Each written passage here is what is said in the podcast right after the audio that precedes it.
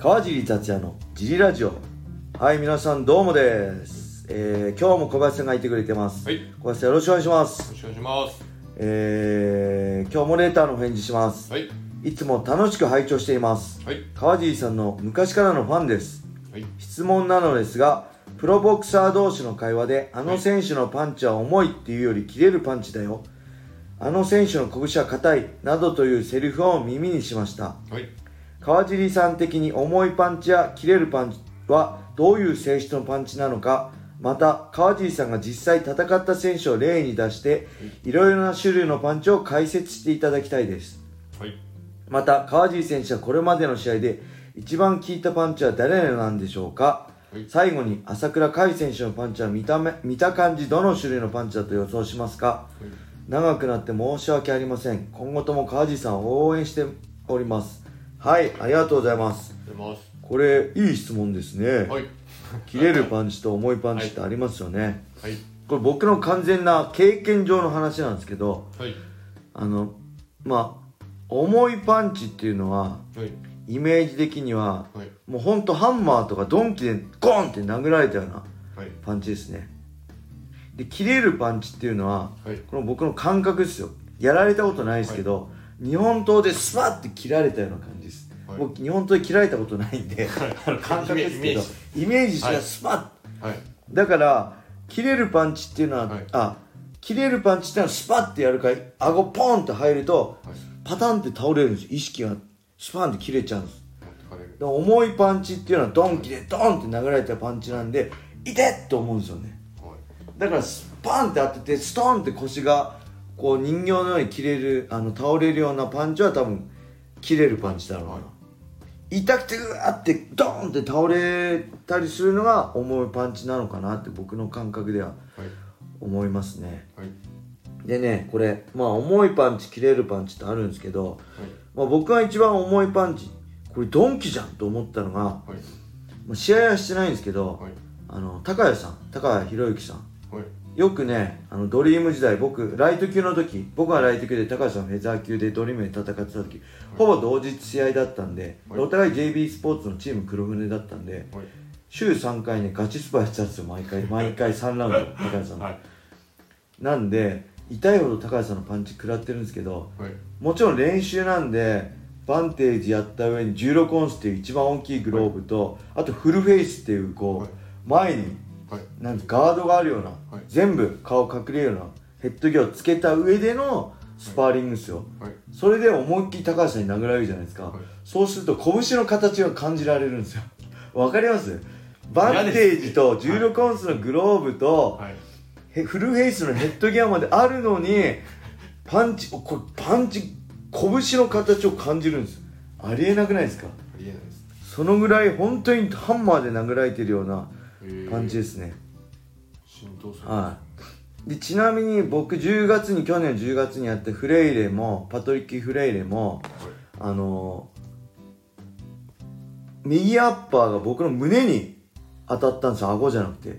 その時に同じ感覚でした。もちろんもっとヘッドギアもないしはい。グローブも薄いんでもっとそれ以上の衝撃があります。あこのパンチ食らったらやばいなっていうのは。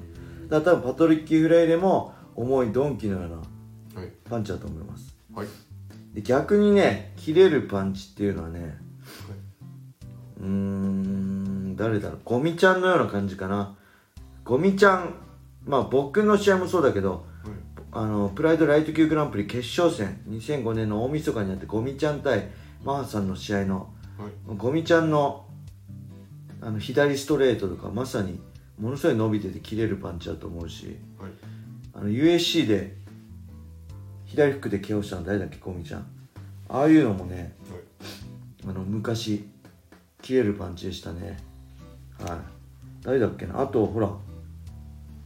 けど最近のゴミちゃんは多分膝が悪いんでうまくステップつ使えなくてその場で振り回すように打つんで最近のゴミちゃん意外とあのメルビン・ギラード戦とか足止めてその場でバンバン振り回して KO してはい。であれは切れるパンチなまあそれでもやっぱ切れるパンチなんだろうな。ちょっとねスタイルが変わりましたね。あそうタイソン・グリフィン戦 USC のねタイソン・グリフィン戦の左フックなんかまさに切れるパンチだと思う、うん、スポンって相手がぶっ倒れてね、あ右フックか右フック。はい。右フックですね。サウスポーの右フック。はい。なんで僕の中でまあゴミちゃんがそんな感じで、あの今まで食らったパンチで試合で食らったパンチでまあ大体顔に食らうと効いちゃうんで倒れちゃうんで、あの 効いてる効いてないとかあんまないじゃないですか。なんでやっぱゴミちゃんのボディがめちゃくちゃ痛かったですね、うん、だから今まで一番効いたパンチはゴミちゃんのボディかな。顔に顎に入っちゃえば効いちゃえばストンって意識なくなっちゃうんで、はい、効いてるか効いてないかも分かんないんで、はい、その辺は分かんないですけどやっぱりゴミちゃんのボディは強烈でしたね。こいつマジかと思うぐらいものすごい ボディでしたね。えー、っとミニボディだったっけかな確か。はい。あれ正直聞きました。聞いてないアピールしたけどめっちゃ聞いてました。あと誰だろう？パンチあったの基本海外の選手はみんなあるんですよね。なぜか。やっぱりねみんな強い日本人とちょっとパンチの質が違うような気がするんですよね。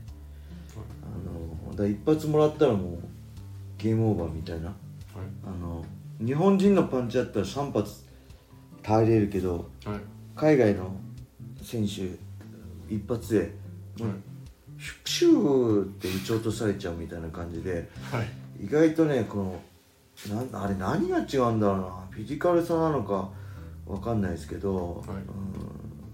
その辺やっぱやっててもやっぱ違うな食らっても違うなと思うしね、はい、はい、あのそういう中でやっぱ日本人は戦うしかないんで、はい、とにかく食らったら終わりなんで特に USC の時は、はい、もう足止めて絶対僕よく足止めて打ち合っちゃう癖があったんで、はい、とにかく足を止めないで打ち合わないことで、相手の制空権から距離を外すことばっかを考えてやってたんで、あれですよね。パンチ。だ KO 負けはなかったんですよね USC の時、ただやっぱりそれがリングに戻ってきちゃうと、そのオクタゴンはケージは広いからその動きはできたんですけど、はい、リングの角があるんで動いてたら自分が動きづらくなっちゃうし、はい、あとね何よりもね滑るんですよ日本のリングって。雷神のリングまあ雷神だけじゃないですけどプライドも全部滑るんですよ、はい、USC のリングは滑んな USC のケージオクタゴンは滑んないんですよ。なんか下マットが紙やすりみたいなで膝つくと膝ズタボロになるんですけど、その代わり滑んないんでステップ効きやすいんですよ。だから左右の動きとかもステップしやすいんですけど、あの雷神はね滑るんで,、で堀口君とかもこうステップしてて結構スコッてなったりしてるの見たことあると思うんですけど雷神の試合で。なんでその辺も含めて、あのあこの雷神のリングじゃ UFC と同じような戦いができないなと思って、はい。元のスタイルっていうまあ元に戻したっていう元のスタイルに戻しつつより改良させたんですけど、はい、に戻したんですけどやっぱそうするとあの被弾も増えるんで、はい、でやっぱ慶応ねオリベイラ戦とかフレイル戦とか起用されてるんで、はい、その辺はなんか違うかなっていうのはありましたね、はい、これ答えと全然違っちゃってますね、はい、で甲斐君。甲斐君は切れるパンチだと思います。見た感じ、はい、ドーンってドンキな感じより、はい、日本刀でスパッて切るような、はい、パンチだと思います。はい、はい、答えになったかな？すいません。なんか途中から飛んじゃって。はい、そんな感じでぜひねあのー、スタンド FM をダウンロードして、はい、川尻達也をフォロー、はい、いいねを押してレーターをどしどしお待ちしてます、はい、そして茨城県つくば市並木ショッピングセンターにある僕のジムファイトボックスフィットネスでは初めての人のための格闘技フィットネスジムとして未経験者も楽しく練習してます、はい、運動したいけど何していいかわからない、はい、スポーツジムに入ったけど一人で頑張れない、はい、そんな人たちぜひね僕と一緒に格闘技で運動しましょう、はい、興味がある人はホームページから問い合わせお待ちしてます。はい。それでは今日はこんな感じで終わりにしたいと思います。皆様良い一日を。またね